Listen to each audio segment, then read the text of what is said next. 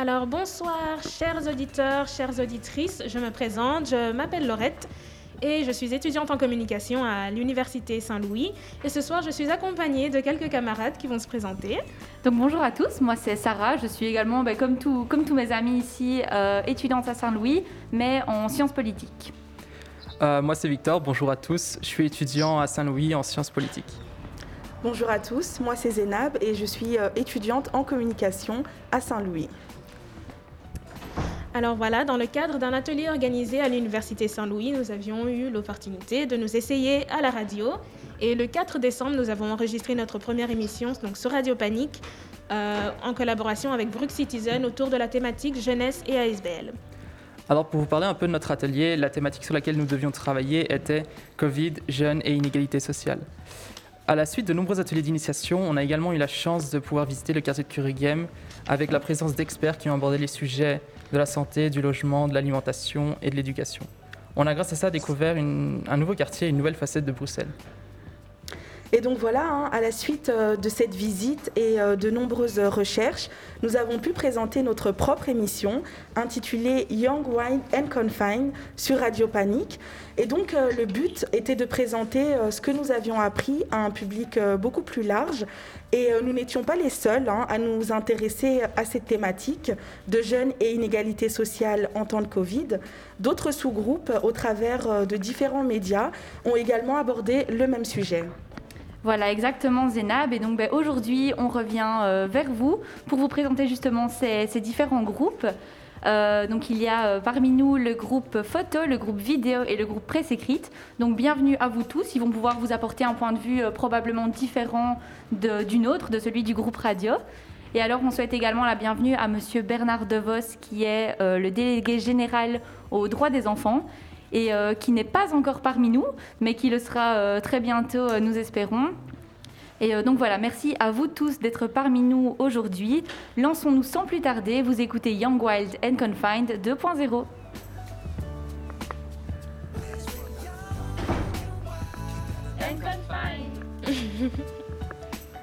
Voilà, entrant à présent dans le vif du sujet avec le premier thème qui est le thème de euh, la scolarité et l'éducation, parce que c'est vrai que lorsqu'on pense aux jeunes et leurs difficultés pendant la pandémie, on pense directement ben, à tout ce qui tourne autour du domaine de l'éducation. Euh, la routine estudiantine a été euh, fortement chamboulée par la pandémie, que ce soit l'aller-retour, donc présentiel, distanciel, ou tout simplement le fait de suivre les cours en ligne a changé la routine d'énormément d'étudiants. Mais je pense que la pandémie a aussi un impact sur la vie sociale, parce qu'il faut savoir que le manque d'interaction s'est fait euh, terriblement ressentir, et je pense que tout le monde ici dans le studio peut, euh, peut en attester. C'est vrai. Et ce qui était assez intéressant, c'est que pendant notre première émission, nous avions euh, reçu Ayat du Compas, qui est une école de devoir à Kuregem, et nous avait expliqué voilà, les difficultés que c'était d'aider les jeunes à étudier à la maison, etc.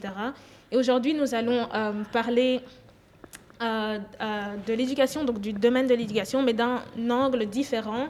Euh, nous accueillons aujourd'hui, ce soir avec nous, Camille, qui a réalisé avec son amie Eugénie, mais qui n'a pas pu nous rejoindre aujourd'hui. Elles ont réalisé un reportage vidéo au sujet donc, de ce que c'est d'étudier à domicile autour d'un jeune qui s'appelle Brian. Alors, bonsoir Camille. Bonsoir. Comment vas-tu? Très bien. Alors, tout d'abord, Camille, qui est Brian et que peux-tu nous dire sur lui? Euh, alors Brian, c'est un adolescent euh, de 16 ans. Euh, c'est l'aîné de sa fratrie. Donc en fait, c'est un adolescent qui a dû complètement changer son rôle au sein de sa famille pendant le confinement. Donc il a, il a dû prendre, enfin il a dû mettre de côté son rôle de grand frère et plus en fait l'homme de la maison. Donc aider ses frères et sœurs au niveau des devoirs. Mm-hmm. sa maman qui travaillait beaucoup parce que sa maman travaillait dans une maison de repos et euh, ils devaient aller travailler euh, même s'ils étaient positifs au Covid. Mhm. Et donc il y avait vraiment une énorme pression au niveau du travail. Et euh, bah, Brian s'occupait clairement en fait du foyer. Et ce qui est chouette avec Brian et ce qu'on n'a pas remarqué tout de suite, parce que c'est plus ses frères et sœurs du coup qui nous en parlaient, c'est que bah, en fait c'est un adolescent qui se plaint pas et qui, enfin qui qui, oui, qui se plaint pas et qui prend les choses telles qu'elles sont et, qui aide sa famille au mieux. Voilà. Et du coup, à travers tes dires, je comprends que Brian voilà, était euh, dans une euh, famille qu'on peut considérer comme étant une famille assez euh, nombreuse. Euh, et du coup, quelles étaient les conditions euh, d'études de Brian au sein de son foyer euh, pendant cette pandémie? Alors, il faut savoir qu'ils étaient en plein déménagement. Et donc, du coup, c'était assez difficile au niveau pratique et matériel, puisqu'ils n'avaient pas de, de meubles ou de bureaux. Donc, Brian travaillait euh, sur son lit. euh, Enfin, c'était un- juste un matelas au sol, en fait. Mhm. Et euh, en plus de ça, ben, euh, il y avait sa petite sœur qui, euh, qui est assez bruyante et qui crie beaucoup. Et donc, du, du coup, tous ces, tous ces facteurs font que c'est assez compliqué. Mais après, euh, ce qui est assez remarquable avec Brian, c'est que lui, il a, il a eu du mal, mais il a quand même fini premier de sa classe. Et donc, du Wow. coup, c'est- ouais, impressionnant. ouais. Mhm. Bon, c'est un peu différent pour ses frères et sœurs, et du coup, il était là pour aider. Mais euh, oui, c'est assez remarquable. Ouais, c'est vrai que dans les familles nombreuses, ce qu'on a pu voir aussi pendant le confinement, c'est que les aînés ont dû euh, euh, intervenir et être beaucoup plus présents pour aider les parents avec les enfants qui sont constamment à la maison. Totalement. Et je pense que Brian est une parfaite illustration de cela. Euh, en tout cas, euh, super reportage que nous avons eu l'opportunité de, de regarder, mais que vous pourriez aussi regarder sur le site d'Alter Media Lab. Euh, merci Camille. Avec plaisir. Merci. Passons à présent aux inégalités au sein du logement. Donc voilà, hein, puisque beaucoup d'étudiants ont dû suivre les cours de chez eux pendant plusieurs mois, nous savons euh, que les conditions de travail adéquates sont bien évidemment euh, nécessaires, mais malheureusement pas accessibles à tous. Et donc euh, Andy a effectué un reportage photo en lien avec le logement. Et donc voilà, nous allons l'accueillir. Il a malheureusement pas pu être présent avec nous, mais il est là à travers Zoom. Donc bonsoir Andy. Bonsoir Zénab, bonsoir tout le monde. Bonsoir. Salut. J'ai une petite question pour toi. Euh, du coup, euh, qu'as-tu pu euh, constater lors de ton travail sur les différences de logement? Penses-tu qu'il existe des inégalités à ce niveau-là? Oui, clairement, ce que, bah, ce que j'ai pu constater grâce à mon reportage photo, c'est que bien évidemment, on peut tous vivre dans le même quartier, voire la même commune, mais euh, dans des habitats très différents. C'est-à-dire que bah, on ne le sait pas toujours, parce que évidemment, on est chez nous, mais peut-être que notre voisin vit euh, dans un appartement ou un studio à 20 mètres carrés et que, euh, et que du coup, bah, il n'a pas les, euh, les conditions nécessaires pour suivre parfaitement les cours, alors que une maison à côté peut vivre dans un 100 mètres carrés, par exemple. Donc ça, c'est quelque chose que j'ai fortement remarqué. J'ai essayé de mettre ça en avant dans, dans mon reportage photo. Malheureusement, j'ai pas pu, euh, puisque l'idée de base était de photographier donc les habitats à l'intérieur même, mais euh, certains, euh, certains habitants sont très fiers et un peu euh, entre guillemets pudiques par rapport à leur habitat. Donc j'ai plutôt photographié les extérieurs pour euh, vraiment mettre en avant et le contraste entre bah, ces différents, ces différents euh, bah, inégalités dont je parle. Quoi. Ok, ça va. Merci beaucoup euh, Andy pour ton intervention. Merci beaucoup, Andy. Alors, Merci à vous. Alors, si les étudiants éprouvent des difficultés, les enseignants, les éducateurs et les aides à la jeunesse ne sont pas épargnés. Souhaitons maintenant la bienvenue à Benoît, qui a travaillé avec Jean Walter sur une vidéo euh, à ce sujet, justement. Bonsoir Alors, Benoît. Bonsoir, Benoît. Bonsoir Benoît. Bonsoir. Euh, alors, j'ai deux petites questions. D'abord, qui sont les deux personnes que, que vous avez interviewées et euh, qu'est-ce qu'elles, enfin, qui sont-elles? Est-ce que tu peux nous parler un peu d'elles, de ces deux personnes? Oui, bien sûr. Alors, euh, nous avons interviewé euh, deux éducateurs. Euh, le premier s'appelle euh, Yannick Bert. Euh, il est éducateur au euh, euh, SRG, qui est le service euh, résidentiel euh, général à la Cité Joyeuse, à Molenbeek. Euh, donc là-bas, ils accueillent euh, des, euh, une trentaine d'enfants âgés de 3 ans à 8 ans. Ce sont des enfants qui sont placés à la décision du SPG, PJ, pardon, qui est le service de protection de l'enfance.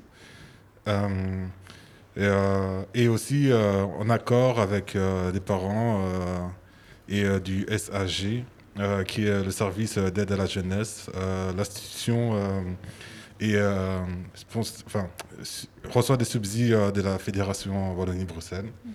Euh, le deuxième éducateur, il s'appelle Yann, Yann Collier-Chantaillé, qui est lui éducateur spécialisé dans l'accompagnement psycho-éducatif.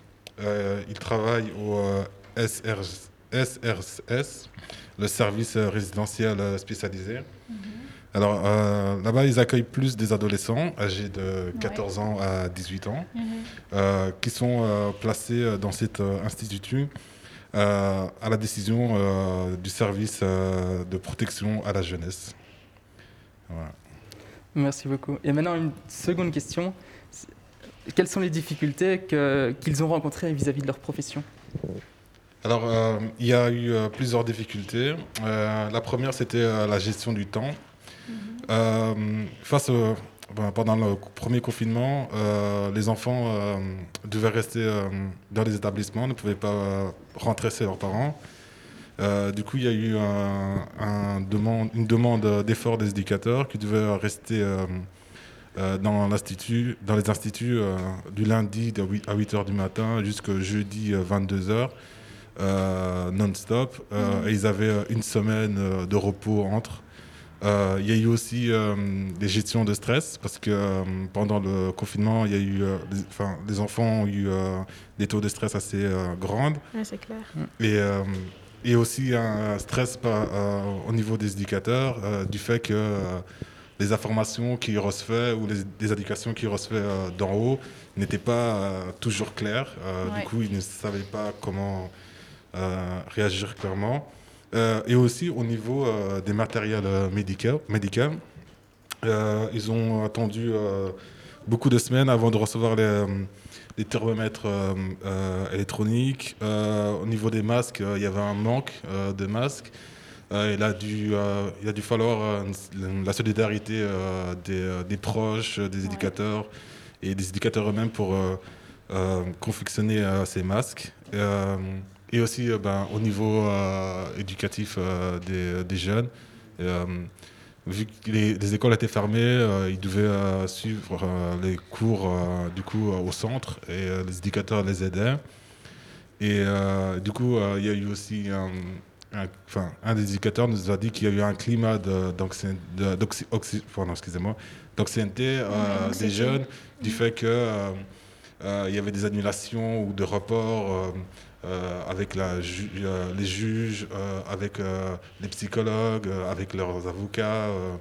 Et, et, du coup, une perspective d'avenir était compliquée pour eux. Du coup, ils devenaient un mhm. peu anxieux. et voilà, c'était un grand problème que, qu'ils nous ont raconté dans l'interview. Oui, c'est dingue. Mmh. Non, je voulais juste, euh, je voulais juste préciser, comme je, parle souvent d'Ayat, de, qui était aussi donc notre première, euh, une des intervenantes durant notre première émission, et qui parlait euh, enfin, des difficultés que les, que les aides à la jeunesse ont ressenties au moment de la pandémie. On voit que c'est quand même des organismes assez importants pour les jeunes, et qu'au moment où voilà, on a dû entrer en lockdown avec le confinement, etc., et que les premières mesures ont été prises, ils n'ont pas réellement été considérés, et ce qui leur était dit n'était pas clair. Et euh, c'est quand même assez intéressant de voir qu'ils passaient au second plan pour finalement être des acteurs essentiels de notre société. Oui, euh, tout à fait. Il y a même un, un, des, un des, indicateurs euh, qui m'a... Enfin, il nous a dit qu'ils avaient l'impression d'avoir été oubliés oui, par les institutions, de ne pas être là. D'où notre titre de notre reportage, enfin, notre interview était Les oubliés du confinement. Oui. Du coup, euh, voilà. Eh bien, un grand merci Benoît en tout cas pour, ton, pour ton, intervention. Euh, et alors, euh, ben, justement, en parlant de, de, tout ça, du fait que les, les, jeunes ont été touchés par, par, ces, par ces problèmes, mais pas que. Donc, il y a également eu les éducateurs, les professeurs, les organismes d'aide à la jeunesse. Et donc, justement, comme Laurette l'a dit, on avait accueilli Ayat lors de notre première émission qui est en fait euh, une collaboratrice de la maison de jeunes du Compas à Kuregem. Et elle avait témoigné des difficultés euh, qu'avaient rencontrées justement toutes ces, euh, tous ces organismes d'aide à la jeunesse mhm. pendant la pandémie. Et donc on a parmi nous, j'espère, aujourd'hui Sarah qui est arrivée et qui fait partie du groupe photo. Donc bienvenue Sarah, tu peux venir t'installer. bonsoir. Donc voilà, bonsoir, bonsoir. Sarah. J'espère que tu vas bien. Euh, donc toi, Sarah, tu t'es rendue euh, donc justement à la maison de jeunes du Compas à Cureghem euh, et tu as pu capturer des photos de voilà de l'ambiance là-bas. Et donc j'ai une petite question pour toi. que peux-tu nous dire de ce que tu as vu lors de ton reportage photo au Compas? Bah, C'était hyper impressionnant au final parce que comme vous l'avez expliqué, c'est c'est tout un staff qui a mis énormément de moyens et de stratégies dès le début du premier confinement pour venir en aide à ces enfants. Et leur aide qui est si euh, primordiale, est vraiment passée au second plan, on va dire, mhm. au, au du plus haut. Quoi. Mhm. C'était vraiment impressionnant de voir toutes les solutions qu'ils ont mises en place et tout le bien-être que ça faisait aux enfants une fois qu'ils ont un peu euh, parlé de leur réalité chez eux. je veux dire, ils n'ont pas d'espace vert, ils sont souvent... Euh, beaucoup trop de frères et sœurs dans un tout petit endroit. Et le premier confinement, c'était une source d'angoisse, je pense, pour tous les enfants. Mhm. Et, euh, et c'est vraiment impressionnant de voir euh, l'impact qu'ils ont réussi à avoir avec le peu de moyens qu'ils avaient. Et mhm. c'était vraiment euh, revigorant. Et vraiment, genre, chapeau à eux, parce que les enfants ont vraiment mhm. besoin. Et ça montre vraiment les inégalités qu'il y a en général dans leur milieu aussi. Et, et, quand tu, es, tu, es, tu y étais, pardon, tu, tu as vu des enfants, bien évidemment, qui étaient là. C'était quoi euh, leur, euh, leur, énergie, leur mood, si je puis dire, euh, voilà, d'être dans l'école d'élevage Je ne sais pas quand, si tu as été, les écoles étaient ouvertes ou fermées ben, C'est bien parce que j'étais deux fois, et une fois les écoles étaient ouvertes, la première fois, donc ils étaient vraiment là dans le soutien scolaire, et puis la deuxième fois, les écoles étaient déjà fermées, donc c'était beaucoup plus... Ben, être le, le, scolaire en soi, quoi. Ils étaient toute la structure tout d'un coup, et... Au niveau des enfants, c'est dingue parce qu'on les voit vraiment arriver et changer d'humeur et ils ont vraiment un élan de liberté. Mais en même temps, on voit que les Covid les, les affectent particulièrement parce que ils s'infligent, enfin ils, s'infligent, ils s'imposent les règles entre eux, ils font eux-mêmes la police de lave-toi les mains, euh, non tu peux pas encore t'asseoir si t'as pas encore lavé tes mains, tu dois d'abord désinfecter les marqueurs, ils sont hyper dedans, du coup c'est rigolo de voir un truc qui peut vraiment être incompréhensible et menaçant et invisible, ben, eux ils l'ont vraiment concrétisé dans leurs actions du quotidien. Et, euh, et ça se voyait vraiment fort et c'était vraiment beau à voir. Oui, parce que ce qui est intéressant de voir, c'est aussi euh, de, de, de, voir les, les, jeunes retrouver ce semblant d'interaction sociale et de voir d'autres enfants, mais de devoir se rappeler que maintenant, c'est plus exactement comme avant et qu'on ne peut pas jouer aussi près, on ne peut pas tout le temps se toucher. Euh, c'est assez intéressant parce qu'on se demande si c'est si c'est des gestes qu'on va pouvoir réadapter après qu'on, enfin, je veux dire, la, la, routine va pouvoir revenir par après une fois que la pandémie sera, sera finie, euh, quand elle sera finie. Mais on voit vraiment euh, leur inventivité. Ils trouvaient vraiment des jeux pour être suffisamment à distance entre leurs groupes. Et ils, enfin, on voyait qu'ils étaient un peu affectés par le fait de ne pas être tous ensemble, mais, mais quand même, ils essayaient de faire avec et de garder le positif. C'est vraiment. Ils étaient contents d'être ensemble. Juste d'avoir l'opportunité d'être là et ils ont discuté. Ils ont vraiment eu du mal au tout premier confinement quand ils ne pouvaient pas venir physiquement. Bah, le compas a dû trouver la solution de se ramener à eux à distance. Mhm. Euh, et, et, ça leur, ils en avaient vraiment besoin. Et je pense qu'on les oublie un petit peu dans, tout ce qui se passe. Euh, c'est vrai que quand on sait que certains habitent dans des, voilà, dans des logements euh, petits avec une famille nombreuse, ils ont parfois besoin de un peu de liberté, quoi, de voir. c'est pas évident. il y a un enfant qui a expliqué qu'il allait au parc à Clémenceau, mais à Clémenceau, il y a genre deux arbres et, un terrain de basket, tandis que ben, typiquement des enfants qui habitent à outdoor game, etc., ils ont beaucoup plus de vues sur des espaces verts et ça change tout aussi. Oui, c'est sûr. Et du coup, tu as eu l'occasion de parler à des enfants qui, qui t'ont un peu expliqué euh, voilà, leur ressenti par rapport à tout ça? Oui, j'ai vraiment passé la matinée avec eux. Du coup, je prenais les photos, puis j'allais m'asseoir un peu avec eux pour jouer ou quoi. Et c'était vraiment cool. Et de voir, ils me racontaient à quel point le rôle de l'animateur au, enfin, au compas avait un rôle important dans leur vie. Parce que ben, c'est souvent des enfants qui ont les parents qui sont fort occupés, qui ont des métiers euh, de première ligne euh, en cette pandémie. Et qui, du coup, sont un peu laissés à eux-mêmes à la maison. Et le fait de, retrouver une figure de référence lors des moments où ils peuvent aller au compas, mhm. c'est dingue. Et donc, ils expliquaient que c'était comme la famille et que, en même temps qu'on peut pas trop faire de bêtises non plus. C'est vraiment la terre du milieu entre l'école euh, et, et, la famille. C'est vraiment beaucoup de soutien entre eux. C'était vraiment chouette à voir. J'avoue, ça fait plaisir d'entendre tout ça en tout cas. Et merci beaucoup Sarah. Euh, et je rappelle à tous nos auditeurs qu'on peut retrouver le reportage photo de Sarah sur le site web en papier euh, Altermedia Lab et d'ailleurs le reportage photo de tous les autres apprenti photographe euh, qui était euh, avec Sarah. Donc voilà, un grand merci Sarah. Merci, merci Sarah. Bonne soirée. Bonne soirée. Nous prenons à présent euh, une petite pause musicale, mais nous revenons tout de suite. Donc restez branchés. On écoute Souhail, un jeune du service d'accrochage scolaire. Voici son slam. À tout de suite. Ils parlent de confinement. Moi je te parle d'isolement privé, de bons moments, harcèlement, isolé. Voilà, suite tu la connais. Ouais, les veines tailladées, l'oxygène étouffé, nos pensées enterrées, besoin de s'évader, de respirer, de se stabiliser, besoin de liberté à 22 heures court pour pas te faire répéter. On est des enfants innocents, on se fait embarquer, besoin d'espace pour ses familles entassées comme un prisonnier enfermé sans sa liberté dans un mètre carré pour tous ceux qui ont perdu leur boulot, qui se lèvent très tôt, qui n'ont pas eu leur morceau de gâteau. Je marche solo dans le nord avec mes pensées. Je voulais venir te voir encore un gros. Ce soir, les vrais potes se faire chaud la guerre. Je dois rentrer à l'IPPJ. J'ai croisé la Titi. Mais tout, tout ça c'est fini. Obligé de mentir à la madre pour pas qu'elle s'inquiète. Là, nous sommes sur une putain d'enquête. J'ai fume trois terres et j'ai mal à la tête. Je pensais à l'espoir. En cellule le soir, c'est pour son pas discret. On les reconnaît quand ils allument les phares. Je te parle de ma vie, je te parle pas de ces connards. J'ai pas grandi avec papa, il a commis trop de dégâts. Moi, l'école, moi, je me bagarre et j'ai fait pleurer la maman. Tu me demandes que j'ai fait, y'a eu encore une debza. Dans ma vie, je m'en sors pas. Ils m'ont dit que j'étais une mauvaise fréquentation. En classe, ils me mettaient toujours au fond. La madre me disait, pourquoi tu fais toujours le con? Je lui réponds que je voyais pas la vie comme ça, je savais pas qu'avec des salopes, on m'a dit, la vie c'est comme ça, bientôt je vais me barrer. Combien de fois je suis passé au palais, deux heures plus tard, ils m'ont transféré, me derrière le dos. Et tu termines au cachot, c'est la première partie. Et t'as kiffé le morceau. Ah Vous êtes sur Radio Panique et vous écoutez Young Wild and Confined 2.0. Alors avant cette petite pause musicale, nous parlions donc de la situation euh, scolaire que vivent énormément d'étudiants belges et énormément d'étudiants euh, dans le monde euh, durant cette pandémie. Et pour continuer dans cette thématique, nous allons à présent nous intéresser à la problématique du décrochage scolaire. Alors effectivement, un sujet tout aussi important, c'est l'abandon et le décrochage scolaire qui a provoqué cette période assez difficile. Un sondage mené par la Caisse d'allocation familiale du CM concernant les moins de 25 ans démontre que plus de la moitié des jeunes du secondaire sont en décrochage et plus de 60% des jeunes en général souffrent de démotivation. Asia a écrit deux articles à ce sujet et nous rejoint ce soir pour nous en parler. Bonjour Asia, comment vas-tu? Bonjour. Bonjour à tout le monde, bonjour. Ça va, ça va? Alors, euh, on a euh, plusieurs petites questions à te poser. La première, c'est voilà, tout simplement euh, nous présenter les, les, deux articles que tu as rédigés brièvement.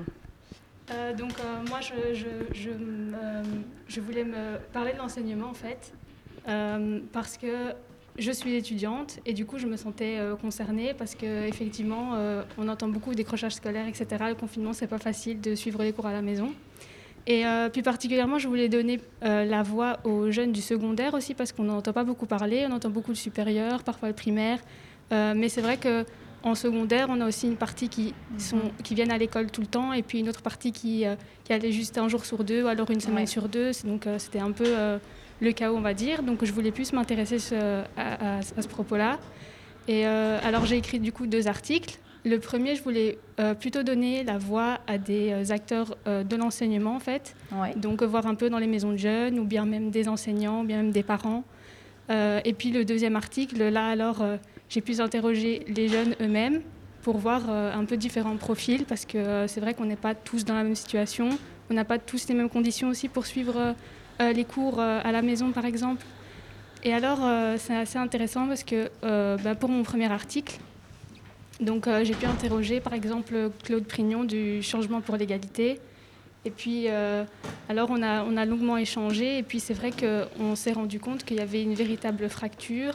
Donc, euh, les élèves euh, sont un peu livrés à eux-mêmes pour l'instant.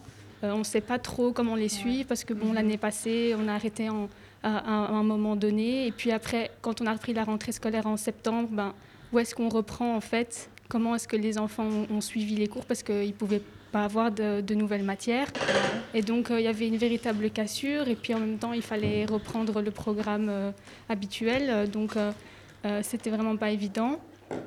Et puis euh, aussi, euh, j'ai pu interroger euh, notamment des acteurs qui, qui, travaillent pour le droit à la jeunesse. Et puis, alors là, quand on a échangé, bah, on s'est rendu compte en fait qu'il y avait beaucoup de plaintes des parents aussi, vu que comme les mhm. jeunes sont à la maison, eh ben, ils peuvent suivre entre guillemets euh, les, enfants, mais ils se rendent compte également qu'ils sont un peu lâchés à eux-mêmes et qu'eux doivent prendre le rôle justement de, des, enseignants. Mhm. Et euh, il y avait une véritable plainte parce qu'il y avait une véritable fracture avec, euh, entre l'école et la maison. certaines écoles, elles suivaient très bien leurs élèves et puis d'autres écoles, elles étaient complètement absentes. Mhm. Donc on Ouais. savait, on sait pas trop où mettre le curseur. Donc voilà, c'était vraiment pas vraiment pas évident à Mhm. suivre. Et puis là encore dernièrement, il y a eu des nouvelles mesures. Une fois on arrête l'école et puis on reprend, mais on reprend que euh, partiellement. Ouais. Euh, donc euh, voilà, je pense que euh, les, les étudiants sont assez perturbés, les parents également, un peu un ras-le-bol parce qu'on a l'impression que on les laisse pour compte et puis on compte quand même sur eux parce que bon, il faut réussir les études, c'est important, ouais. c'est normal. Donc, donc voilà. Et alors justement, euh, il y a un, des articles que tu as écrit qui s'intitule Enseignement au temps du Covid, les jeunes à l'abandon. Tu nous parles justement de la charge supplémentaire que certains parents ont eue euh, voilà, quand, les, quand les écoles ont fermé lors de la, de la passation au distanciel. Et on peut lire une, une maman qui a l'air euh, complètement dépensée, dépassée et indignée, pardon, et qui dit, je cite, Concernant les travaux scolaires, je n'ai aucune difficulté à m'en occuper, mais je trouve cela simplement honteux. Me voici institutrice en plus de toutes mes autres nombreuses casquettes. Qu'est-ce que, enfin, que représente cette charge réellement? Et euh, en quoi cette nouvelle responsabilité parentale peut-elle euh, ben, mener à des inégalités? Bah, comme, comme je le disais, ça dépend des écoles. Il y a des écoles qui ont très bien suivi leurs élèves et qui donnaient euh, du travail assez régulièrement, et puis Ouais. d'autres qui n'en donnaient pas du tout. Mhm. Donc des parents qui étaient désireux de voir leur enfant quand même euh, travailler un minimum et, euh, et, et pas lâcher le rythme. quoi. Et euh, bah, pour prendre un exemple, par euh, moi j'ai une petite sœur du coup qui était en primaire. Et alors il y avait le, le professeur qui envoyait des, des devoirs chaque semaine. Et, mais c'était une liste très très très très longue. Et du coup, il fallait faire faire les devoirs, il fallait aussi les corriger soi-même. Et, euh, et en plus de ça, à côté, ben, il y a des parents qui travaillent ou bien il y a des étudiants qui continuent Ouais. d'étudier, Mhm, comme c'était le cas sûr. pour moi. Et euh, du coup, ça, ça demande énormément d'heures dans la journée parce qu'on on essayait de faire en sorte que euh, l'élève travaille suffisamment dans la journée aussi. Euh, donc euh, c'est vraiment conséquent. Et puis parfois, il faut se dire aussi qu'il y a des parents qui euh, n'ont pas cette facilité euh, pédagogique pour les avec les enfants. Oui, c'est vrai. Ou, euh, ou peut-être il y a peut-être un problème de langue aussi. Parfois des parents qui ne savent pas parler le français ou le néerlandais. Donc comment aider les enfants dans ce cas? Donc euh, c'est vraiment là que, que, que les inégalités se posent et euh, je pense qu'il faut, il faut continuer à faire des efforts. Il faut voir quels élèves ont plus de difficultés que d'autres. Oui. D'ailleurs, au compas, on nous avait euh, expliqué euh, comment, voilà, les difficultés de langue, tout simplement, ou alors les parents qui ne savent pas comment euh, se connecter sur Teams, comment recevoir, ou- juste Oui, c'est ça. simplement ne pas Ouais. avoir d'imprimante et ce genre de choses auxquelles on ne pense pas forcément tout de suite, mais qui, quand il faut suivre les cours en ligne, ben voilà, euh, représentent des inégalités pour énormément d'étudiants. Oui, bien sûr. J'ai aussi également une petite question. Euh, dans la jeunesse en désespoir, un des étudiants à qui tu as parlé voilà, relève quand même un point euh, très important. Il s'agit de Guillaume, 16 ans, un élève en quatrième secondaire qui dit, je cite, Je ne vois pas pourquoi on doit continuer à s'investir alors qu'on est complètement mis sur le côté. Les études, c'est bien, mais la santé mentale, c'est mieux. Et donc, c'est vrai, c'est quand même au niveau euh, de la santé mentale que cette pandémie euh, se fait le plus ressentir chez les jeunes. Et malheureusement, le taux de dépression euh, estudiantine est à la hausse. Et euh, j'aimerais savoir, Asia, qu'est-ce qui t'a été rapporté par rapport à ce sujet durant ton travail? Et est-ce un phénomène que tu as toi-même pu observer? Euh, bah, alors, avec euh, tous les jeunes avec lesquels j'ai pu, euh, j'ai pu m'entretenir, il y a une idée qui ressort pas mal, c'est le fait que ils sont peut-être pas tous en décrochage scolaire à 100%, mais il y a cette idée de se dire que l'école, elle est un peu dans le fond pour l'instant, alors que Mhm. normalement, ben, c'est la priorité pour tout le monde. Et, et du coup, oui, il y a vraiment cette idée qu'il y a un détachement avec l'école, que c'est là, mais en même temps, c'est pas trop là. Euh, donc euh, parfois, pour, pour certains, il n'y a, pas de- il y a pas de réel suivi, il n'y a, pas de- il y a pas de contact euh, du tout. Je pense notamment aussi en supérieur, ça se ressent plus. Parce que bon, en secondaire, ils continuent quand même d'aller à l'école certains jours. Euh, et donc, euh, il, y a le, il faut se dire aussi que certains élèves, pour eux, l'école, c'est peut-être aussi un échappatoire, c'est un endroit où on, on crée des- un lien social avec Tout les gens, etc. Euh, donc c'est oui parfois une bouffée d'oxygène pour certains. Et, euh, et du coup parfois leur couper ça ben ça peut ça peut créer des problèmes d'ordre psychologique aussi. Ouais, et euh, ça facilite pas au fait que euh, ont déjà des difficultés scolaires parfois pour certains. Et moi à mon niveau ce que j'ai pu constater c'est qu'en secondaire ben, j'ai des amis. Et je pense qu'on est tous on est tous là à dire que bon, on continue de travailler parfois quand on a un travail à remettre parce que voilà, il y a une deadline, il faut, on ne veut pas avoir zéro non plus. Euh, mais ça, ça, devient quand même très très difficile euh, parce que c'est très long. Mhm. Et euh, donc oui, on sait qu'il y a une institution derrière. Parfois, on doit remettre quelques petites choses comme ça, mais c'est vrai que le, lien est, assez s'essiole petit à petit. Oui. Merci beaucoup, Asia. je vous en prie. merci, merci. un grand merci. Monsieur DeVos a pu nous rejoindre. bonjour. Bonjour et, toutes mes excuses pour le retard. J'ai été pris dans un énorme embouteillage. Là, c'était très très surprenant parce qu'en général, il n'y a pas trop de circulation, mais là aujourd'hui, c'est la catastrophe. je pense que beaucoup de personnes ont eu des embouteillages avant de venir. Alors, je ne suis pas le seul. Vous pas le seul. je ne suis pas le seul. Je ne suis pas le seul. Euh, comment dire? Après euh, l'intervention d'Asia, j'aurais une petite question. Euh, quelles mesures avez-vous mis en place pour pouvoir venir en aide à ces jeunes un peu perdus, un peu en décrochage scolaire? Alors moi, je ne mets rien en place, je ne fais mhm. que recommander. Moi, je conseille, je recommande, je ne mets rien en place. Ce que j'ai suggéré, enfin, d'abord, euh, ce que j'ai entendu ici était vraiment le reflet de la réalité, en tous les cas, celle que, à laquelle j'ai été confronté. J'avais l'impression de, d'entendre ce que je peux dire au long cours depuis le début de cette crise. Alors c'est évident que euh, les inégalités scolaires, on les connaît depuis bien avant la crise sanitaire. On est, je rappelle toujours que notre système scolaire est champion toute catégorie en termes d'inégalité scolaire. Ah euh, donc on n'a rien découvert. Hein. Ici, on a simplement, la crise a simplement mis en évidence un problème qu'on connaît mhm. depuis très longtemps et auquel on tarde à s'attaquer sérieusement. Et donc, euh, ce que j'ai recommandé, c'est qu'à partir du moment où, l'école devenait le centre névralgique de tout l'investissement politique, il faut quand même dire que c'est pour l'école, pour que l'école continue à tourner plus ou moins correctement, avec euh, malgré l'enseignement hybride pour les, les classes supérieures de secondaire, malgré le fait que l'enseignement supérieur était euh, complètement en distanciel, on, a quand même considéré que l'école était le centre névralgique, était notre priorité. Pour ça, on a mis de côté, on a arrêté tout ce qui est, tout ce qui fait l'éducation euh, d'un enfant ou d'un jeune, mais l'éducation informelle, donc des centres sportifs, des centres culturels, des maisons de jeunes, des centres d'éducation permanente, où, où, des enfants sont aussi, entre guillemets, où des jeunes sont aussi, entre guillemets, éduqués.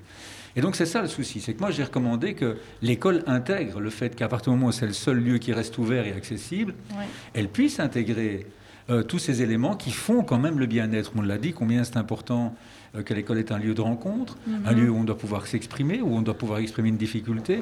Et donc c'est ça qui a manqué, me semble-t-il. C'est qu'on a donné une priorité à l'école, d'accord mais il ne fallait pas donner, selon moi, uniquement priorité aux apprentissages, mais aussi au vivre ensemble, à un certain plaisir d'être sur place, des mhm. espaces mhm. d'expression. On a dû faire rentrer beaucoup plus euh, tout le monde culturel qui est à l'arrêt en plus, pour essayer de, motiver, mobiliser et faire en sorte que la santé psychologique, je déteste dire santé mentale, l'équilibre psychologique, euh, soit, soit garanti et soit, soit mieux, qu'on prenne soin, entre guillemets, des enfants et des jeunes à l'école. Et ça, euh, je l'ai recommandé à plusieurs reprises, et malheureusement, on a commencé à prendre conscience du problème que rencontraient les jeunes seulement quand des pédopsychiatres ont dit eh, eh, attention, nos lits sont en train de se remplir à une vitesse, nos lits d'urgence sont en train de se remplir, et il faut faire attention. Donc on n'a pas été assez dans la prévention, clairement. Mmh, et, euh, et, comme vous l'avez dit, du coup, euh, qu'en Belgique, les inégalités euh, étaient déjà présentes bien avant la pandémie. C'est vrai que maintenant, avec, avec le coronavirus, etc., il y a eu énormément de retard scolaire. Sur le long terme, si déjà avant, c'était pas bon et maintenant c'est pire, comment est-ce qu'on s'en sort sur le long terme? Parce que je sais qu'il y a énormément d'étudiants qui vont peut-être recevoir des diplômes et qui se disent, mais je ne le mérite pas, j'ai pas l'impression d'avoir appris, j'ai pas l'impression de de pouvoir me lancer dans la prochaine étape en ayant tous les acquis. Sur le long terme, comment on, s'en sort si on se dit que déjà avant, c'était, pas bon? Je crois justement qu'il faut tabler sur le long terme. Il ne faut pas essayer de récupérer en quelques mois mhm. euh, un retard qui s'est accumulé pendant pratiquement deux années scolaires, mhm. disons les choses comme elles sont. Et donc l'erreur serait pour moi d'essayer de tout récupérer vite, d'occuper les vacances, de ne plus laisser de moments de détente, d'être stressé entre guillemets et de rajouter du stress. Je pense d'ailleurs que, notamment dans le secondaire, il faut veiller à faire en sorte qu'on travaille plus avec des évaluations, euh, j'ai envie de dire diagnostiques ou des évaluations formatives plutôt qu'à des évaluations sommatives, donc des examens. Je déconseille fortement de tenir des sessions d'examen trop lourdes. Je pense que les, surtout sur les pour les adolescents, hein, ceux qui ont eu l'occasion d'aller à l'école tout le temps, les enfants, même s'ils ont été touchés euh, par la crise sanitaire, c'est moins, moins touchy à mon avis. Mais pour les ados, je dirais pour ceux qui ont été euh, en hybride depuis le début de l'année, pratiquement, je pense que c'est vraiment important de faire en sorte que le retour à 100% soit aussi l'occasion de créer des espaces de parole, de créer des espaces de bien-être pour faire en sorte qu'on ne se centre pas exclusivement sur les apprentissages et qu'on se dise, OK, on a raté des trucs, on a foiré dans, quelques apprentissages, mais on a le temps pour le reprendre. Alors évidemment, pour ceux qui sont en année terminale, c'est important. Sachant quand même que, euh, en gros, hein, donc euh, je, prends un exemple, moi, euh, des équations à une ou deux inconnues, une fois que j'ai terminé la réto, j'en ai plus jamais fait. Hein. Donc je pense que ce qui est important, c'est que chaque élève puisse se centrer sur euh, les matières dont il sait qu'il va servir dans l'enseignement supérieur mhm. et qu'on n'emmerde pas euh, ceux qui vont faire euh, des études romanes ou des études plutôt autour des langues ou de l'histoire avec des questions mathématiques et inversement qu'on n'aille pas compliquer la vie de ceux qui veulent se lancer dans une carrière scientifique en leur demandant des, des questions de géographie. Qu'on essaie d'être centré sur les, sur les orientations futures. C'est ce qu'on se disait toujours en secondaire aussi. Hein. Oui, c'est ça. Quand on était un peu moins bon dans une matière. Euh, oui, bien sûr. Oh, ça ne nous servira pas. Et puis, il faut quand même dire aussi que ceux qui sont arrivés en dernière année euh, d'humanité, ils ont quand même eu, été évalués. Et ils ont des examens pendant euh, au minimum 11 ans avant. Hein. Oui, donc c'est pas une année. on n'est pas, on n'est pas quand même à ça près. Globalement, tout ce qui était acquis est acquis, quoi. Oui, c'est ça. Et je pense que peut-être que même après la pandémie, ça pourrait un peu, euh, je ne sais pas si c'est le bon mot, mais révolutionner la manière dont on enseigne, la manière dont on teste les jeunes. Parce que c'est vrai que sur la cinquième et sixième secondaire, enfin, c'est pas grave de se concentrer uniquement sur un ensemble de matières. Il y a énormément de pression ces années-là. Bien sûr. Ben, moi, je suis entièrement d'accord qu'il faut effectivement essayer de sortir de cette crise par le haut. Et donc, essayer de, bâtir un nouveau système scolaire en ayant, en prenant des, leçons, entre guillemets, de ce qu'on a vécu ces deux dernières années. Oui. Ça va. Ben, un grand merci pour votre intervention. C'était très, euh, très pertinent. Ça nous a énormément aidé à, à comprendre tout le problème. Mm. Merci. On reprend après une petite pause musicale, cette fois-ci accompagnée de Louen de Yakuza. On écoute Dilemme. Au plus j'ai la haine, au plus ils me font de la peine. Ce n'est pas un drame si je ne fais plus la fête. Ou c'est sereine, ou fais-tu juste la guerre? La vie est une chienne qu'il faut tenir en laisse. Vivre me hante, tout ce qui m'entoure m'a rendu méchante. Si je rate, je recommence. Quand je suis triste, je chante. Ne jamais tout donner de moi. Dans ce monde, c'est le diable qui est roi. Elles me disent que j'ai la poisse. La gabarre devient loup, ça part. Seul, seul, seul. Si je pouvais, je vivrais seul loin des problèmes et des dilemmes. Na, na, na, na, je pouvais, je vivrais seul loin de mes chaînes et des gens que j'aime. Si je pouvais, je vivrais seul loin des problèmes et des dilemmes. Si je pouvais, je vivrais seul loin de mes chaînes et des gens que j'aime. Si jamais je freine et que je ne fais plus de scène. Laissez-moi à l'arrière pour qu'à la source je me baigne. Ma blessure saigne et le sang monte à la tête. Je reste la même et ce quoi qu'il advienne. Au plus j'ai la haine, au plus ils me font de la peine. Ma peau n'est pas noire, elle est couleur ébène. Douce et sereine, où fais-tu juste la guerre? Tu n'es pas parfaite, ton erreur reste humaine. Seul, seul, seul, je veux être seul. Si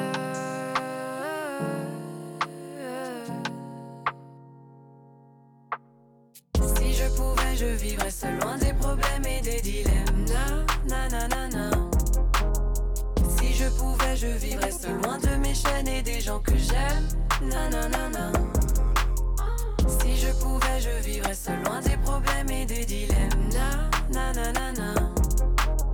Si je pouvais, je vivrais seul loin de mes chaînes et des gens que j'aime. Nanana.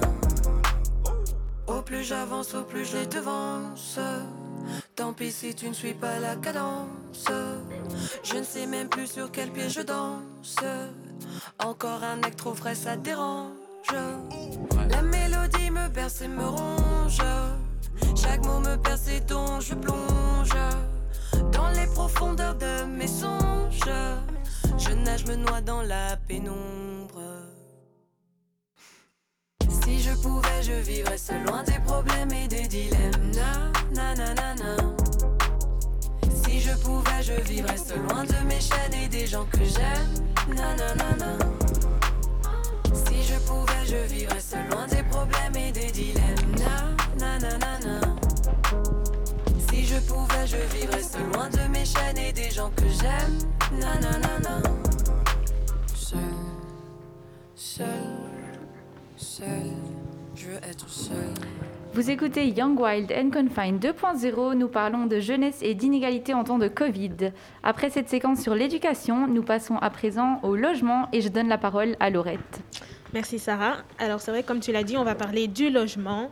Euh, parce qu'il faut savoir que tout le monde n'a pas vécu le confinement de la même manière, on l'a entendu tout à l'heure, et que les inégalités euh, se sont fait ressentir. Elles étaient déjà présentes, elles ont été euh, renforcées par cette pandémie, et cela même au niveau universitaire.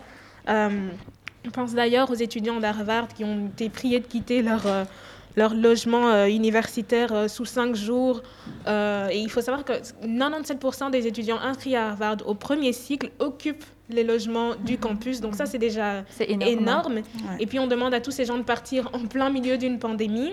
On pense aussi euh, aux étudiants euh, de l'Université de Concordia à Montréal qui ont eu quatre jours pour aussi euh, quitter leur logement. À Melbourne, en Australie, euh, les étudiants n'ont même pas reçu de remboursement pour des logements qui n'ont tout simplement pas été euh, habités pendant toute l'année académique. Et donc là, on voit que euh, même au niveau universitaire, il, y a eu énormément euh, de, de- de problèmes et d'inégalités euh, causées par, euh, par le coronavirus, même si euh, j'imagine que toutes ces mesures ont été prises dans le- dans l'effort de minimiser la propagation du, du coronavirus. Et je sais que Jessica, bonsoir. Bonsoir. Tu as écrit plusieurs articles à ce sujet. Alors l'un est intitulé Batailler pour son logement pendant la crise sanitaire et l'autre Pas de crise pour le logement étudiant. Alors ce que je voudrais savoir, c'est au niveau belge, quelles ont été les mesures des facultés euh, bruxelloises euh, vis-à-vis de leurs étudiants et des logements universitaires? Ok. Euh, du coup, dans un premier temps, j'aimerais juste expliquer un peu pourquoi j'ai décidé de bah, d'écrire sur le logement, tout simplement. Mais je me disais que c'était un, un sujet super euh, intéressant et pertinent par rapport à la thématique qu'on est en train de travailler, parce que, allez, avec le confinement, qui dit confinement dit que, enfin, on a dû se retrouver dans son chez-soi. Et pour certains étudiants, leur chez-soi, c'est leur cote, leur logement étudiant. Du coup, je, voulais, je me suis intéressée en fait de savoir euh, ce qu'il en était pour eux, ce qui avait été mis en place pour eux, etc. Du coup, dans le premier article que j'ai écrit, là, c'est euh, le témoignage d'un jeune étudiant à l'ULB que j'ai recueilli. Et en gros, euh, il m'expliquait un peu sa situation, comment il a galéré pour euh, pouvoir bah, tout simplement payer son logement et euh, le garder parce que bon, il avait un job étudiant qu'il a du coup perdu euh, avec le confinement. Du coup, ça a été très difficile pour lui de pouvoir s'en sortir parce qu'il ne pouvait pas non plus euh, retourner dans le foyer familial, etc. Et du coup, voilà, c'est de ça que parle un peu mon premier article. Et le deuxième article, lui, j'ai plus fait un focus euh, par rapport justement aux universités, notamment à bah, Saint-Louis, parce que c'était beaucoup plus pratique pour moi vu que c'est l'université où on étudie tous. Et euh, aussi, j'avais du coup plus de facilité à trouver des jeunes euh, pour témoigner et aussi à prendre contact avec le service logement de l'université. Du coup, pour répondre à la question que tu m'as posée, qui est ben, qu'est-ce que les facultés ont mis en place pour euh, les étudiants, ben, déjà, il faut savoir que ben, à Bruxelles, toutes les facultés n'ont pas euh, réagi de la même manière. Euh, C'est-à-dire qu'il y en a qui ont tout simplement décidé de fermer leurs cotes et leurs logements et du coup de renvoyer les étudiants chez eux à la maison. Tandis que par exemple comme à Saint-Louis, il y a, y a d'autres universités qui sont restées ouvertes, qui ont gardé leurs cotes ouvertes et du coup là il y a tout plein de choses qui ont été mises en place en fait pour que ça puisse bien se passer, comme euh, par exemple euh, le port du masque obligatoire. Euh, on demandait aux étudiants de limiter leurs sorties. Il y a eu des gels hydroalcooliques mis à la disposition des étudiants. Il y a eu aussi des nettoyages beaucoup plus approfondis dans les salles communes. Je pense aussi notamment à l'Internet. Enfin, Saint-Louis a fait en sorte en fait de pouvoir euh, garantir l'accès à Internet aux étudiants parce qu'il faut savoir que bon, l'Internet qu'il y avait dans leur logement n'était pas euh, adapté en fait à la situation qui était que bah, d'un coup il y a eu plein d'étudiants qui se sont connectés quasiment tous les jours euh, en même temps sur Teams pour suivre les cours en ligne. Du coup, il y a eu beaucoup de bugs, etc. Mais l'université a joué le jeu et euh, ils ont fait en sorte de pouvoir y remédier le plus rapidement possible. Et pour finir, un autre point auquel je pense, ben, c'est tout simplement euh, financièrement parlant. Euh, ben, pour prendre l'exemple de Saint-Louis, euh, ils ont euh, fait en sorte de rembourser euh, les deux mois de charge des étudiants qui n'étaient pas restés dans leur cote Ah oui. les deux premiers mois Ah. du confinement, Mhm. parce qu'il y avait des parents qui se plaignaient, etc., ou qui demandaient, mais oui, mais pour nos enfants qui sont retournés, comment on fait, etc. Du Mhm. coup, l'université a quand même fait un geste et ils ont remboursé l'équivalent de 150 euros aux élèves qui étaient rentrés chez eux. Et donc voilà, je peux dire que euh, les universités de Bruxelles ont fait leur job, quoi, que ce soit soit en, renvoyer, en renvoyant pardon, les étudiants chez eux, soit en gardant leur cote ouvert, ben, ils ont fait ce qu'il fallait dans le sens où ils ont essayé de respecter euh, comme ils pouvaient euh, les mesures sanitaires du gouvernement tout en garantissant un certain, comment dire, ben, en permettant en fait aux étudiants qui étaient restés dans leur code de pouvoir être le plus à l'aise possible en fait. Donc voilà.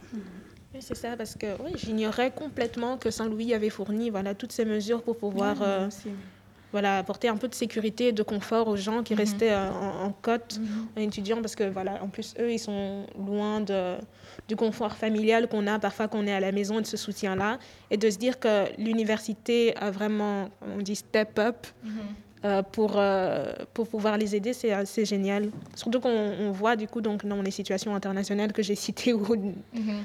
sans pas comme trop ça partout. euh, vulgariser, les étudiants étaient jetés à la rue un peu. Oui, c'est là, vraiment ça. Ils, ils ont vraiment essayé de faire en sorte euh, de mettre les étudiants à l'aise. En tout cas, ceux qui étaient restés, on les a pas laissés comme ça. Et puis, non, ciao, non, il y a eu des choses qui ont été mises en place. Donc, euh, voilà. C'est génial. Merci beaucoup, Jessica. Merci très, à très toi. intéressant. Merci sujet. Jessica. Il est vrai euh, qu'il est quand même inadmissible hein, de mettre euh, des jeunes à la porte Ah, sans clair. même s'assurer euh, euh, que chacun d'entre eux ait une solution de secours. Mm. Et euh, c'est vrai que beaucoup de jeunes étudient à l'étranger et n'ont pas forcément euh, de famille hein, ou de proches euh, dans le pays dans lequel ils étudient. Et d'autres n'ont tout simplement euh, pas de famille qui puisse sout- les soutenir de cette façon. Et du coup, on ne peut pas s'empêcher euh, de penser à la situation euh, grandissante qu'est le sans-abrisme des jeunes. Et euh, c'est une situation malheureusement voilà, qui est compliquée et euh, la pandémie ne fait qu'empirer les choses. Et il faut savoir euh, que le nombre de personnes sans abri a augmenté de 27,72% à Bruxelles par rapport à 2018. Et euh, dans cette population, les 18-25 ans dépassent les 20%. C'est quand même énorme. C'est énorme. Et surtout quand tu parles du fait qu'énormément d'étudiants enfin, viennent de l'étranger ou n'ont tout simplement pas de la famille là sur le côté et puis les mettre à la rue comme ça, c'est euh, Ça c'est scandaleux. pour eux, oui. Mm. Vraiment. Bonsoir Mariam. Bonsoir Mariam. J'ai une petite question.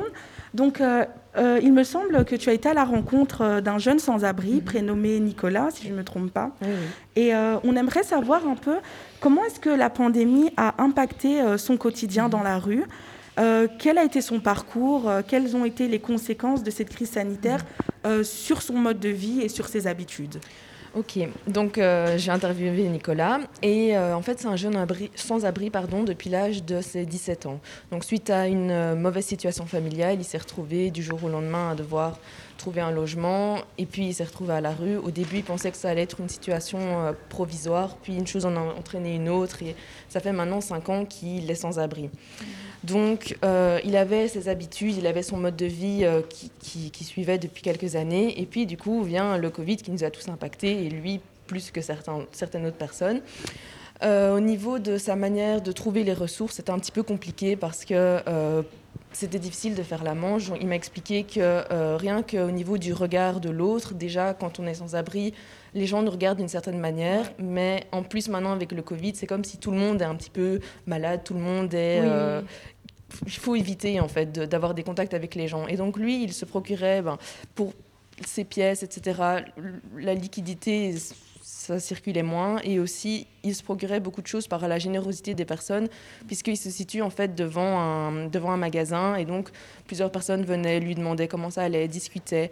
Euh, et aussi, il lui ramenait quelque chose du magasin. Et c'est des choses qui n'ont plus pu se faire parce que, ben, comme j'ai dit, les gens avaient un petit peu peur du contact avec Ouais. l'autre. Mhm. Aussi, niveau logement, ça a été quelque chose d'un petit peu compliqué. Il a eu un petit peu un stress parce que, à partir du moment où il y a eu le couvre-feu, c'était un petit peu euh, stressant de se dire est-ce que les policiers vont me dire quelque chose ou pas? Lui il m'a expliqué que pour son cas, ça a été parce qu'il connaît le quartier, il connaît la, police et que ce ne sont pas des personnes qui vont venir lui demander de trouver un logement. Mais c'est quelque chose qui a impacté beaucoup de gens. D'ailleurs, euh, pour pallier à ce problème, il y a plusieurs ASBL qui se sont mis ensemble et qui euh, ont créé une attestation de non-hébergement. Donc c'est ce que Sébastien Roy, le directeur du SAMU social, m'a expliqué. Et donc cette attestation, elle a en fait de but, elle a le but de protéger les sans-abri contre les insensibilités euh, des policiers, mais aussi c'est un moyen de euh, conscientiser sur la nécessité d'aider en fait euh, et de trouver des solutions pour les personnes sans abri. J'embraye un petit peu du coup sur mon second article où j'aborde un petit peu ce côté euh, associatif et j'ai pu discuter avec plusieurs personnes qui m'ont expliqué ce qu'ils ont fait ben, pendant la période Covid, mais aussi avant, parce que ces associations existaient avant, et ce qu'ils vont faire dans le futur, parce que ça perdurera de toute façon après la pandémie.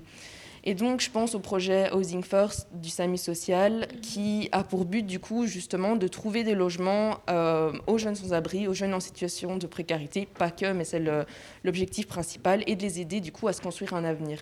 C'est aussi un peu le cas de l'ASBL Macadam, qui, euh, à travers ce qu'elle défend et à travers euh, comment elle s'est créée, se veut un petit peu une porte d'entrée pour les jeunes vers le milieu associatif, donc un endroit accueillant, bienveillant, où les jeunes peuvent venir et du coup par la suite trouver un moyen de se faire aider et de, euh, de, de- de trouver des solutions pour permettre de s'en sortir en fait. Ben, un grand merci Mariam pour ton, pour ton intervention et on voit vraiment euh, que voilà, le, le sans-abrisme nécessite euh, une aide, euh, surtout de la part des ASBL, alors de l'État certainement, mais des ASBL aussi. Et il existe d'ailleurs plusieurs types d'aides en Belgique. Et alors, euh, lors de notre euh, visite du quartier de Kuregem, on avait visité une ASBL d'aide alimentaire fondée par, euh, bah, par une bande d'amis. Et donc pour notre première émission, nous avions accueilli Louise, qui est cofondatrice de l'ASBL Les Gastrosophes, et, qui nous avait parlé du travail qui était fourni par ces ASBL pour les sans-abri, justement. Et donc Émilie, qui nous a rejoint, qui est parmi nous ce soir, s'est rendue sur place, donc à l'ASBL Les Gastrosophes. Et donc Émilie, tu as pu euh, observer le travail euh, que l'ASBL a fait euh, grâce à des images que tu as capturées avec ton appareil photo. Est-ce que tu pourrais nous parler de tes moments passés au QG des gastrosophes? Oui, bonjour. Oui, effectivement, moi j'ai réalisé un photoreportage euh, chez les gastrosophes. Alors, les gastrosophes, c'est une ASBL, mais c'est avant tout une bande de copains qui sont liés et animés par un projet, un projet social. Et donc, ça a été très inspirant de, de parler avec eux et d'entendre euh, leur récit sur euh, la façon dont ils ont dû euh, complètement modifier leur activité de traiteur pour, enfin, à l'annonce de ce premier confinement, pour venir en aide au secteur du sans enfin, des sans-abri. Pardon. Ouais. Et donc, oui, ce sont des gens touchés par les inégalités et animés, je dirais, profondément animés par l'envie d'améliorer le sort et enfin, la situation de certains. Et donc, alors que, enfin, en effet, alors que la Belgique euh, se confinait en mars euh, Ouais. 2020, eux, euh, eux sont sortis dans les rues pour aller apporter des repas préparés, euh, préparés euh, par leurs soins euh, aux, euh, aux sans-abri. Et donc moi, j'ai essayé de capter euh, en photo euh, un petit peu de leur histoire. Ouais. Et donc euh, j'ai passé une matinée euh, dans leurs locaux. Euh, j'ai essayé de me fondre dans la masse pour essayer un, un peu de, de capter ces moments. Et donc euh, je décrirais l'ambiance comme étant assez posée, assez conviviale, euh, Mhm. remplie de bonnes odeurs et de musique. Mais bien sûr, ils avaient, euh, entre-temps, ils s'étaient réorganisés et avaient déjà, enfin, le rush du début du confinement, qui a été assez compliqué pour eux, était déjà un petit peu passé. Euh, donc voilà, et je les remercie d'ailleurs de m'avoir euh, laissé euh, réaliser ce reportage. Et euh, oui, c'était vraiment, euh, c'était vraiment euh, une expérience inspirante. On imagine. Et, euh, et, Émilie, j'étais avec toi la première fois qu'on a été euh, visiter les gastrosophes. Et ce qui était assez inspirant, c'est de voir que c'était un groupe d'amis, comme tu l'as dit, qui a décidé de.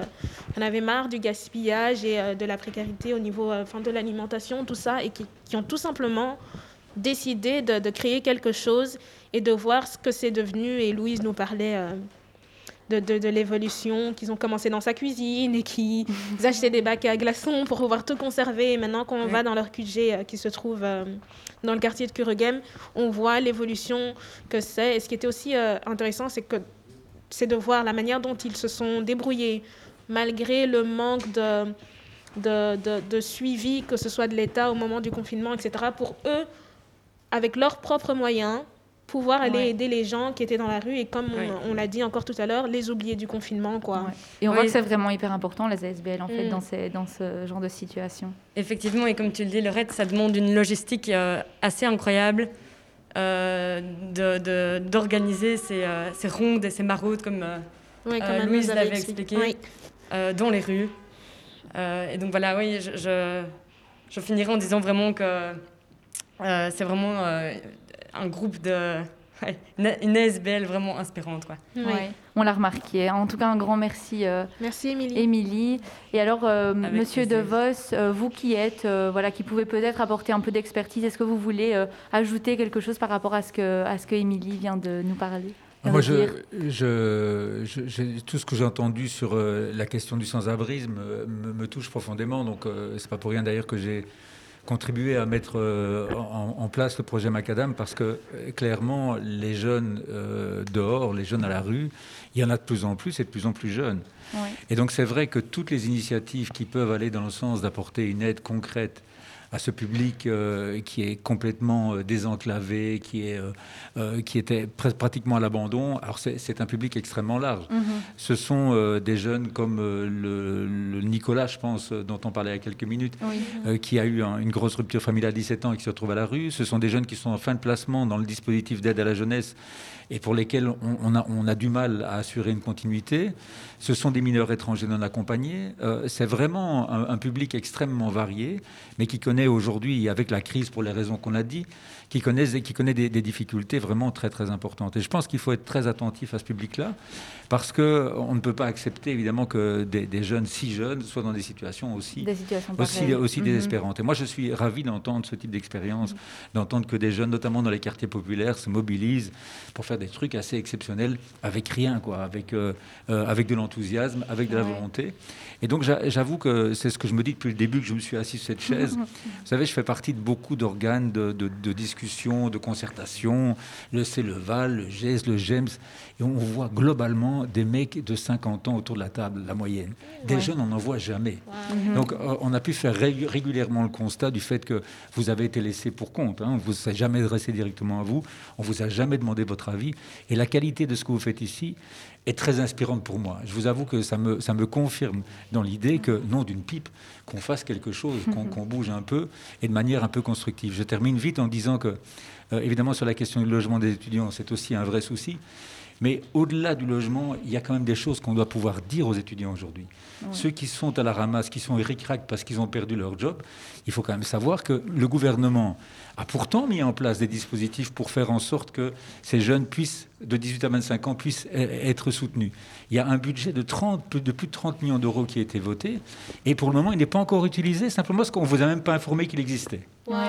Il, y a, il y a, la, ministre Glatini a mis en place un budget de 6 millions pour faire en sorte que euh, des, des, des, plus âgés euh, dans les écoles supérieures, l'université, puissent aider les plus jeunes, dans le cas du tutorat. Et donc, euh, tutorat, mais payé ce budget a pratiquement pas été exploité parce qu'on n'est même pas foutu de le dire au moment où on donne des informations sur les coiffeurs, sur les esthéticiennes, sur le RECA. On ne s'adresse pas aux jeunes, on ne leur dit rien. Et donc là, je vous avoue que ça me met quand même solidement en difficulté, ça aussi. Il faudrait qu'on dise aux jeunes aujourd'hui, si vous ratez votre année, si vous êtes en difficulté, vous ne devrez pas payer Minerval l'an prochain. Mhm. Vos années, vos deux années dernières académiques ne compteront pas euh, dans le cadre des années euh, subsidiables, de calcul des années subsidiables. Enfin, il y a une série de choses comme ça qu'il faut pouvoir dire mhm. aujourd'hui pour rassurer tout le monde et faire en sorte que ceux qui sont dans des, difficultés déjà colossales ne se retrouvent pas à la rue, justement, et ne soient pas dans des difficultés encore plus importantes que celles dans lesquelles ils vivent aujourd'hui. Oui, c'est sûr. Et, et, vous avez évoqué le projet Macadam. Pour ceux qui ne savent pas, est-ce que vous pouvez juste l'expliquer en quelques mots? C'est un, un, lieu d'accueil à bas seuil, on dit. Donc ça veut dire qu'en général, les lieux d'accueil, euh, il faut toujours être. Euh, euh, ils sont trop spécialisés en gros. Il faut être soit mineur étranger de l'accompagner, il faut, il faut être soit toxicomane, il faut être. Donc ici, c'est tout le monde est bienvenu. C'est un lieu qui va fonctionner avec un, lieu d'accueil, ça veut dire qu'on pourra s'y reposer. On ne peut pas dormir la nuit, parce que quand on mhm. commence à héberger, c'est compliqué. Et c'est un lieu dans lequel euh, vont circuler euh, des assistants sociaux, des éducateurs, des psys, mais de manière informelle. Donc c'est vraiment l'idée d'avoir un premier contact pour faire en sorte que d'approcher, par la stratégie de travail de rue notamment, une série de publics qui, à la longue, à développer une peur réelle des institutions, parce qu'ils savent effectivement que quand ils ont un contact, on veut les remettre dans les rails, et ce n'est pas leur choix peut-être parfois non plus, mhm. ou ils ne sont pas capables dans un premier temps. Donc c'est l'idée de, de, créer une relation de confiance avec des jeunes qui sont complètement désaffiliés, qui sont abandonnés eux-mêmes, et commencer progressivement, créer une relation de confiance pour essayer progressivement de les amener à l'insertion mais tranquille, tranquille, tranquille. Donc un lieu d'accueil à très bas seuil. Ça va, merci beaucoup. Avec plaisir. Merci Monsieur De Vos. Et merci à Émilie. Merci Émilie. Merci. Nous repartons pour une autre pause musicale avec un classique qui fait danser et réfléchir. C'est Where is the Love des Black and Peace. À tout de suite.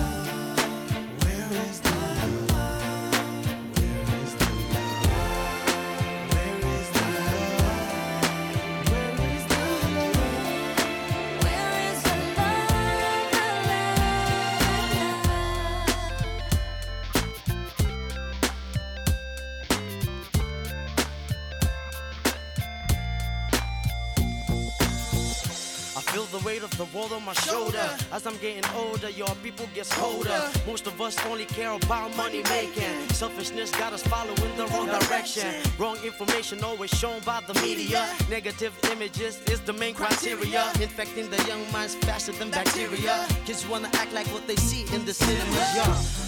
Whatever happened to the values of humanity? Whatever happened to the fairness and equality? Instead of spreading love, we're spreading animosity. Lack of understanding leading us away from unity. That's the reason why sometimes I'm feeling under. That's the reason why sometimes I'm feeling down. It's no wonder why sometimes I'm feeling under. Gotta keep my faith alive till love is found. Now ask yourself.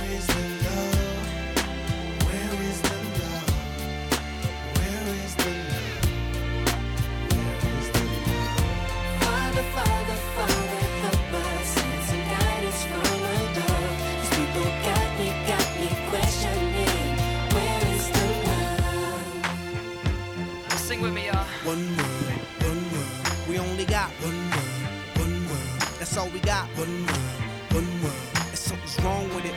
Something's wrong with it.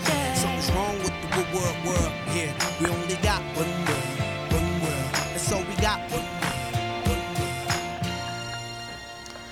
Vous êtes sur Radio Panique, c'était Where's the Love de Black Eyed Peas. C'est reparti pour la dernière partie de Young, Wild and Confined 2.0.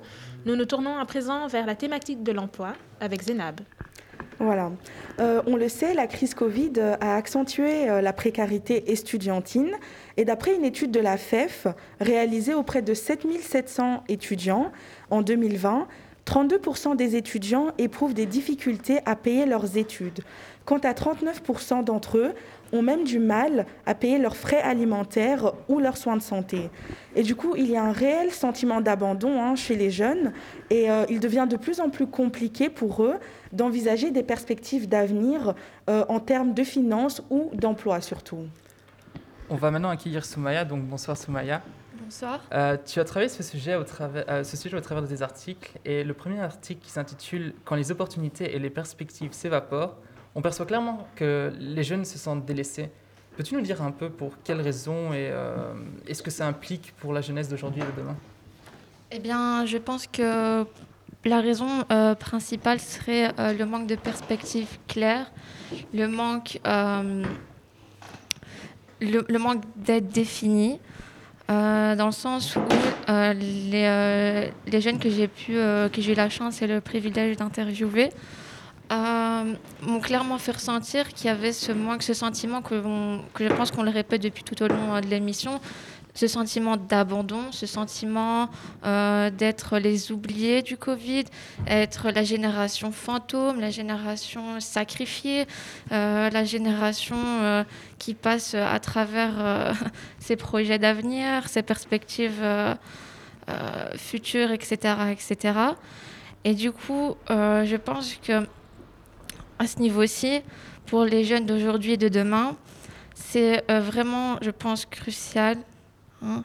C'est vraiment ce manque de, plans fixes, de plans euh, bien définis, avec euh, un, tenant, un aboutissement, un aboutissant, pardon, avec euh, vraiment où on se dit que voilà, c'est notre tour et on se sent concerné, il y a quelque chose qui est pour nous et que voilà, c'est le moment.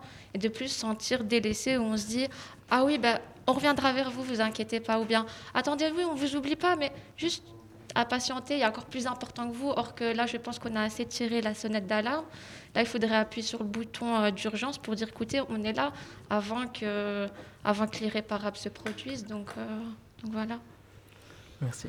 Et, euh, et dans l'article Une pandémie meurtrière pour l'emploi des jeunes, tu écris, je cite, Les jeunes qualifiés de population fragilisée sont, selon la région de Bruxelles-Capitale, les premières victimes sociales de la crise sanitaire. En effet, une hausse importante du chômage est constatée avec pour catégorie d'âge la plus touchée les jeunes de moins de 25 ans. Cette réalité économique délétère est particulièrement observable en région bruxelloise où 9 353 des moins de 25 ans étaient au chômage vers la, fin du mois de février 2021, soit une augmentation de près de 7,6% par rapport à l'an dernier à la même période. On comprend euh, alors un peu l'ampleur du problème. Et euh, qu'en est-il des dispositions prises par le gouvernement pour euh, justement aider ces jeunes? Du coup, comme nous le savons, donc cette crise du Covid-19 a impacté l'ensemble du dynamisme économique de notre pays, notamment avec de grandes conséquences importantes dans le domaine de l'emploi. Si je peux me permettre, donc ça, c'est les chiffres que j'ai pu récolter pour le mois de février. Euh, les derniers chiffres qui sont sortis euh, lors du rapport euh, mensuel d'Actiris pour le mois d'avril étaient un nombre de 8 959 jeunes, encore une fois des moins de 25 ans au chômage, soit une hausse de 6,4% euh, une, une, hausse comparée à l'an passé à la même période. Alors certes, on remarque une légère diminution de 4% par rapport au mois dernier, donc au mois de mars 2021, avec 9 930 euh, jeunes au chômage. Donc du coup, concrètement, ce qui a été mis en place, je voudrais dire que, surtout avec notre politique belge, ce qui est magique, c'est entre ce qui est dit et ce qui est réellement fait. Je pense qu'il y a un monde entre ces deux dimensions-ci. Donc alors concrètement, ce qui a été mis, donc notamment pour le gouvernement bruxellois, donc euh, ils ont mis en place une sorte de prime, donc qui est appelée euh, la prime Phoenix Bruxelles une sorte d'aide à l'emploi, on va dire ça comme ça, hein, qui permettrait euh, à d'éventuels employeurs donc qui seront qui seraient dans le, dans, dans, la, dans le dynamisme d'embaucher, eh bien, une aide financière euh, si ces derniers engageaient des profils bruxellois, donc euh, qui seraient récemment inscrits chez Actiris ou euh, récemment licenciés suite à la crise du Covid-19. Donc une prime non négligeable parce que c'est une prime qui peut aller entre 500 et 800 euros maximum, qui serait versée donc chaque mois pour l'employeur pour une durée maximum de six mois. Donc c'est une aide accessible pour l'ensemble des contrats signés donc à partir du 1er janvier 2021 jusqu'au 31 euh, décembre euh, 2021, donc d'ici euh, quelques mois, grand maximum. Ensuite, en ce qui concerne euh, bah, notre génération, on va dire ça clairement, hein, il y a une mesure, euh, donc le plan Zoom 18/25 qui a été euh, mise en place. Donc ça a été lancé en avril 2021 donc ça fait pratiquement un mois et sept jours que c'est lancé, qui prendrait fin euh, notamment vers la fin de l'année encore une fois. Donc plan Zoom 18-25, ça serait quoi? Donc ça serait un soutien pour tous les jeunes. Et ce qui est bien, donc c'est jeunes tant avec le profil étudiant ou pas. Encore heureux, j'aimerais dire, parce qu'il manquerait plus qu'on fasse une distinction. Donc qui seraient touchés par cette crise-ci? Euh, donc c'est comme je disais, donc pourquoi je disais qu'il y avait un monde entre les deux? Parce que d'abord on nous annonce que c'est 30 millions d'euros qui, seraient euh, injectés au niveau des 581 euh, CPAS et puis quelques semaines après on nous dit ah non on passe à 24 millions d'euros. Donc 6 millions d'euros en moins, alors qu'on sait que voilà, c'est ça aujourd'hui, le, le, million est, est, important, donc 6 millions quand même, quand même donc voilà, c'est quand même important. Donc euh, ce serait un subside qui, serait, qui permettrait de fournir euh, des aides ponctuelles ciblées aux différents euh, profils. Il faut savoir qu'une analyse bien individuelle du profil en question serait réalisée pour savoir un peu quel jeune a besoin de quoi, comment et pourquoi, etc. Donc, euh, c'est aussi une sorte d'aide qui pourra prendre la forme d'une aide au logement en matière de santé, financière, alimentaire, etc. etc. Et euh, donc, l'aide qui sera octroyée donc, ne sera pas toujours financière. Ça pourrait être parfois euh, euh, des, colis alimentaires ou bien une aide au niveau du chauffage ou même parfois des garanties locatives. Alors, comme je vous l'ai dit, ça fait qu'un mois. On n'a pas réellement de on n'a pas réellement de, suivi de ce qui se passe. Donc on peut leur dire qu'on leur laisse un mois, il n'y a encore rien qui a encore euh, circulé. Mais, euh, mais voilà, mais je voudrais conclure donc, par rapport à la métaphore qu'ils avaient utilisée. Donc j'imagine que le phénix renaît de ses cendres. Mais alors est-ce que l'emploi d'aujourd'hui renaîtra de ses cendres pour, euh, pour notre génération et pour l'avenir de demain? Ben, Je vous laisserai répondre à la question que je me pose aussi. Donc voilà. Et je, donc, comme tu nous l'as dit, on constate qu'il y a énormément de mesures qui sont prises mais euh, comme M. DeVos l'a aussi euh, mentionné tout à l'heure, c'est des mesures qui ne sont pas forcément euh, mises au devant, mises au devant, pardon, on ne sait pas, beaucoup de jeunes ne sont pas au courant. Et puis tu parles de subsides, donc j'imagine qu'il va falloir s'inscrire et ben, dire qu'on en a besoin. Et c'est compliqué si on ne sait déjà pas que ces, ces mesures-là existent au niveau des jeunes. Du coup, je me demande un peu, les mesures, elles sont prises pourquoi si c'est pas pour être promues et être distribuées? Bah, Dites-vous que ces, ces différents euh, pro, ces différentes aides, etc., il fallait les chercher pour le trouver parce que personnellement, je ne savais pas ouais. que, euh, que ça allait être mis en place, etc. Mm-hmm. Euh, encore une fois, comme tu l'as dit, c'est que ce sera aux jeunes d'aller chercher l'aide en question parce que, notamment pour le plan Zoom, en fait, ça demande une inscription au préalable au CPAS, donc de la commune dans laquelle il vit. Et donc après, donc là, c'est là où le combat du le schéma du combat commence, dans le sens où euh, donc voilà, il va, il doit répondre à certains critères, il devra répondre à certaines euh, à certaines consignes, etc., etc. Donc c'est même pas une aide qui, qui est garantie à 100% parce que on serait, enfin, on serait capable de lui dire, bah ah non, tu remplis pas certains critères oui, ou ah non, ça. que voilà, je pense que tu en, en remplis un, mais pas le reste. Donc malheureusement, donc voilà, donc rien n'est garanti en fait. Donc à ce niveau-ci. Mais c'est assez intéressant qu'on ait pu te, te, parler et que pour tous les jeunes qui nous écoutent ou qui écouteront ça euh, plus tard, Oui, de, savoir que ça c'est offert.